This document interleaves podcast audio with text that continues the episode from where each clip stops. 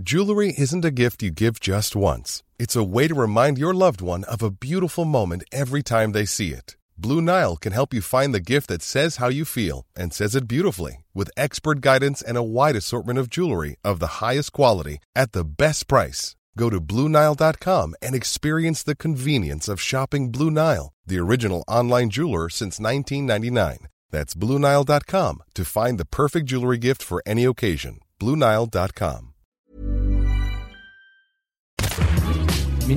Bonjour, c'est Anne-Laetitia Béraud. Bienvenue dans Minute Papillon, le podcast d'actualité de 20 minutes.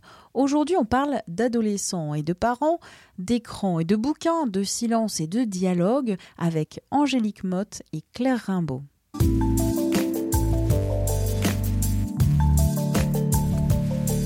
Crise de fou rire, crise de larmes, cris et silence, révolte, parfois souffrance.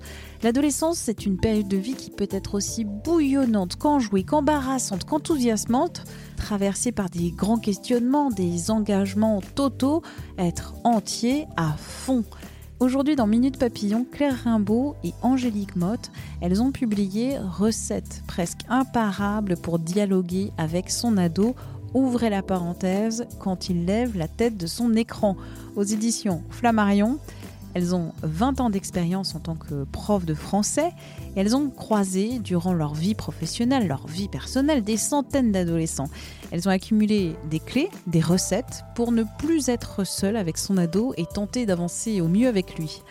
Ces recettes, mitonnées à la bonne humeur, sont épicées de conseils de lecture pour l'adulte comme pour l'ado. Elles vous les partagent dans cet épisode de Minute Papillon. Claire Rimbaud, Angélique Motte, qui êtes-vous? Je suis Claire Rimbaud, je suis professeure de français euh, dans un collège du 13e arrondissement depuis 9 ans. Ça fait 18 ans que j'enseigne. Voilà, et je suis aussi la maman de deux ados qui ont 12 et 14 ans. Angélique Motte, professeure de français dans un lycée à Orsay, sur l'Académie de Versailles depuis euh, à peu près aussi longtemps que Claire, et euh, maman de trois ados, 16, euh, 17 et 19 ans. Première question, comment fait-on avec l'ado qui est aspiré par l'écran de son smartphone? Je pense qu'il n'y a pas une recette miracle, hein, qu'il faut beaucoup de temps, beaucoup de patience, beaucoup de fermeté. Donc ça reprend d'autres finalement recettes qu'on donne, hein, qui est le cadre, les limites, la patience, la persévérance. L'écran est une nouvelle donne et il faut faire avec. C'est ce que disent les pédopsies d'ailleurs. Euh, on ne peut pas ignorer que c'est une nouvelle donne, une donne avec laquelle nous, on n'a pas grandi en plus. Donc il nous faut apprendre, encore une fois, avec eux. C'est-à-dire que nos parents n'ont pas eu à gérer ce problème avec nous, donc finalement, on n'a jamais entendu comment ça avait été géré avant. On innove en tant que parents là-dessus. Donc je pense que la première chose, c'est de se dire, voilà, c'est une réalité. Je ne peux pas ignorer le fait que l'écran est à la fois une malédiction et une bénédiction, à la fois quelque chose d'extraordinaire de, potentiellement, et en même temps euh, de, de, parfois très, très emprisonnant pour l'adolescent. Euh, ça, c'est la première chose que je pense qu'il faut euh, signaler aux parents, enfin, prendre conscience en tant que parent. On sait aujourd'hui effectivement que euh, bah, tous ces dispositifs sont faits aussi pour nous donner envie d'y passer du temps. On le vit nous aussi en tant qu'adultes, c'est-à-dire qu'on a bah, cette tentation d'être aussi sur les réseaux sociaux, d'aller chercher les infos, de, regarder une série parce que finalement bah, c'est beaucoup plus simple que de faire autre chose. Donc tout, est, tout est construit pour qu'on soit tenté d'y passer du temps.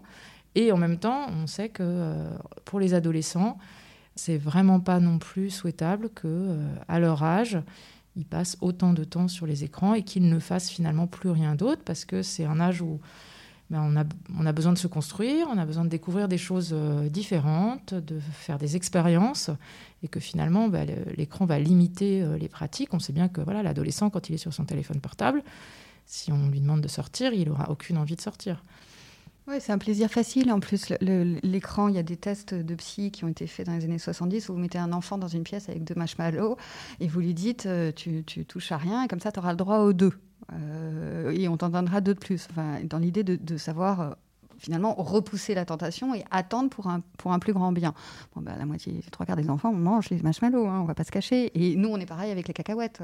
Donc, on peut pas demander à notre ado non plus d'être cette espèce d'être supérieur, zen, euh, méditant, euh, posé, qui sait tout ça. Donc, il faut l'aider, en fait, voilà, quand même, face à ces écrans. Et l'adulte, il est là pour ça, que ce soit bah, du coup l'enseignant ou. Euh, où le parent, il est là effectivement pour bah, chercher ce qui est bon pour son enfant, pour l'aider à s'épanouir. Et la grande difficulté, c'est qu'effectivement, bah, on, va devoir s'opposer. Mais c'est indispensable en fait. Ouais, il faut pas lâcher. Il faut vraiment pas lâcher. Et c'est un sujet qui est, qui est difficile, qui est parfois très douloureux qu'on vit euh, plus ou moins bien, qui est différent en plus chez les garçons et chez les filles. Alors bizarrement, ça s'exprime assez différemment. Euh, j'aime pas trop parler des, des genres parce que j'y crois pas beaucoup, mais néanmoins, je, en tout cas de mon expérience sur mes enfants et mes élèves très souvent, les filles ont plutôt tendance à se perdre sur les réseaux sociaux et les garçons plus sur des jeux vidéo assez violents d'ailleurs, euh, qui les rendent agressifs, qui les empêchent de dormir, qui fait qu'ils sont déconcentrés en classe le lendemain. voilà, c'est une plaie. Hein. Enfin, c'est aussi une plaie en tout cas, et, il faut lutter. Enfin, vraiment. Effectivement, l'image qui est sur le, livre, elle, fait référence à cet usage de l'écran avec ce jeune qui a le visage complètement aspiré dans son téléphone. Mais en fait, le livre va au-delà de tout ça.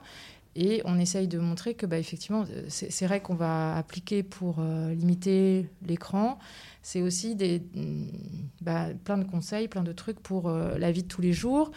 Et euh, finalement, ce dont les ados vont avoir besoin et ce dont les parents ont aussi besoin, c'est de se parler. Donc effectivement, quand on est sur son téléphone portable, que ce soit les parents ou les enfants, bah, on ne se parle pas. Le silence des ados, il a plein de couleurs. Le silence qui fait la gueule, le silence d'ennui, le silence aussi de mal-être. Comment gère-t-on le silence des ados? Je pense que ce que vous dites est très juste et j'aime bien cette idée des couleurs du silence. Euh, et je ne m'inquiéterai pas du tout de, certains silences. Voilà, le silence qui fait la gueule. Bah, euh, J'aime pas beaucoup les humeurs, mais néanmoins, je peux comprendre qu'on manifeste silencieusement un désaccord un silence d'ennui euh, me semble très sain.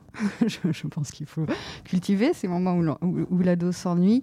Un silence de mal-être est beaucoup plus inquiétant et, il faut s'en saisir. Et là, il faut Claire utiliser l'image de la perche qu'il faut tendre en permanence à, l'ado. Et là, je pense que c'est important. Donc, je pense que déjà, il faut savoir effectivement identifier cette couleur du silence avant d'agir, euh, enfin, de savoir si on doit agir ou pas. Et puis, euh, on, ne se débarrasse pas de ces moments de silence qui sont un peu parfois pesants dans les familles, où parfois bah, on a des enfants, quand ils sont dans le plus jeune âge, qui racontent beaucoup de choses, qui discutent, qui ont toujours quelque chose à dire. Puis après, on voit que ça s'éteint un peu. On le vit aussi dans nos classes. Hein. Les, sixièmes sont très dans l'énergie, dans la participation, et puis euh, ça va s'éteindre un petit peu. Mais l'idée, c'est de, de permettre à ces moments d'exister. Donc le silence existe et on peut en avoir besoin, mais il faut aussi arriver à se parler. Et parfois, il va falloir provoquer des situations qui permettent aux jeunes de, bah, de revenir vers nous, de nous parler. Et c'est pas parce qu'on lui dit ah, tu me parles plus, tu me dis jamais rien. Euh, bah, ça ne fonctionnera pas comme ça. Donc il faut, il faut créer des situations, il faut créer des moments particuliers, vivre ces moments-là avec son enfant pour euh, bah, qu'il ait finalement envie de nous parler, quitte à, provoquer un peu les choses et que les premières fois ça fonctionne pas. Ouais, moi je pense que c'est comme en classe. En fait, en classe, on innove en permanence pour, euh, en fait, en fonction des groupes classe, ils sont différents et parfois ce qui a marché avec un groupe ne marche pas mm. avec l'autre. Il faut inventer autre chose pour susciter euh, le désir et l'envie dans le cours et la parole. Donc là, pareil, on, peut tâter parfois, on peut essayer des choses qui marchent, qui marchent pas, mais c'est pas grave, on, on, continue à essayer des choses. Et je pense qu'il faut jamais se décourager avec un ado, en fait, essayer en permanence et puis au bout d'un moment, ça marche. Des lectures sont proposées à la fin des chapitres, que ce soit Riyad Satouf, Victor Hugo, Marie Kondo. Comment ces lectures peuvent aider tant le parent que l'ado? Bon, alors là, vous avez deux profs de français en face de vous quand même, hein, qui se sont en plus rencontrés sur les bancs de la Sorbonne en, cours de lettres. Donc, c'est notre passion, c'est euh, ce en quoi on croit. Enfin, moi, la, littérature. Euh, à sauver un nombre de situations dans mes classes où euh, voilà, on a parfois des, élèves qui sont très réfractaires à la lecture, très réfractaires aux apprentissages. Et euh, moi, j'ai des souvenirs euh, d'un collège notamment où j'avais une classe de quatrième où c'est clairement Jean Valjean et Les Misérables qui m'ont sauvé la vie.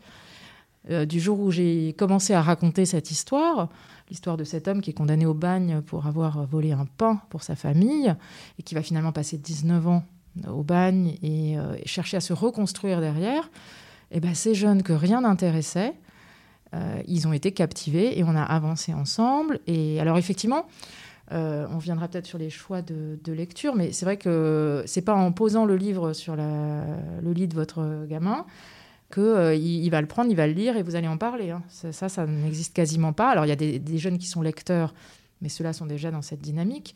Mais euh, il faut trouver bah, des, astuces et on essaie de les donner dans le livre pour euh, donner envie de lire. Donc déjà faire les bons choix.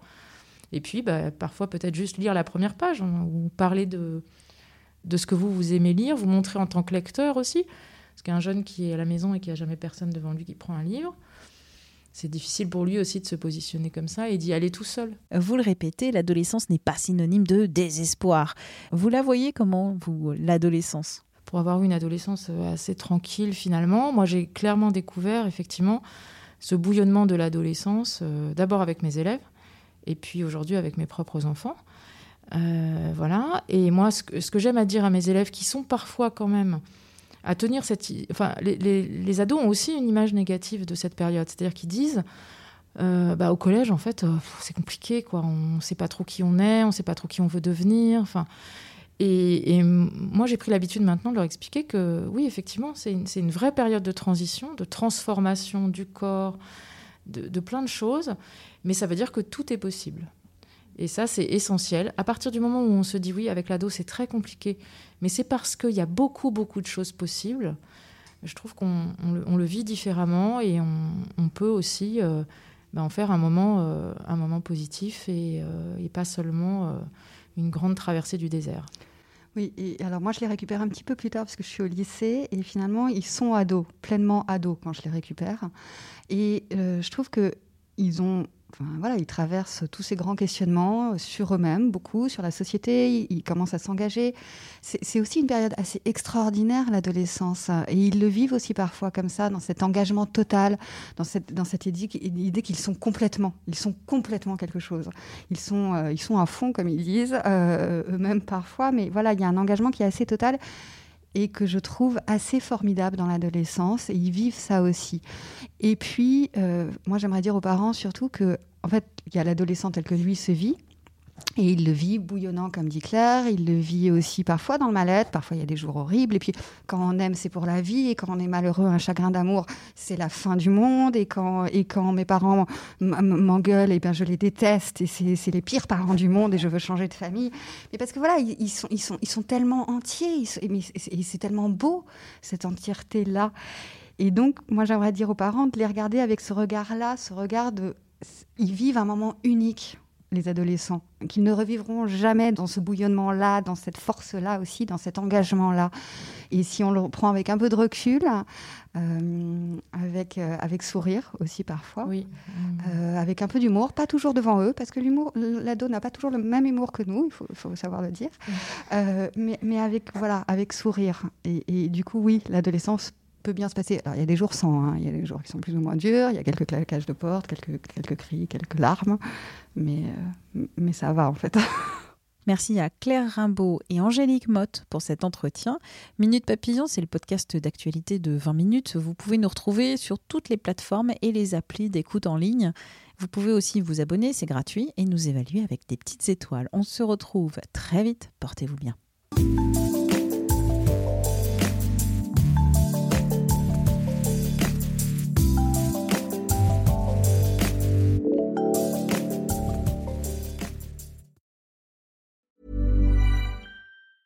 Hey, folks, I'm Mark Marin from the WTF Podcast, and this episode is brought to you by Kleenex Ultra Soft Tissues, your ally to help tackle your allergy symptoms this season. I love the change of seasons, but nobody loves pollen and all those other things floating in the air that make you sneeze during this nice weather. Kleenex Ultra Soft Tissues are hypoallergenic and allergist approved, so fight back against watery eyes and runny noses without worrying about irritating your skin. For this allergy season, grab Kleenex and face allergies head on.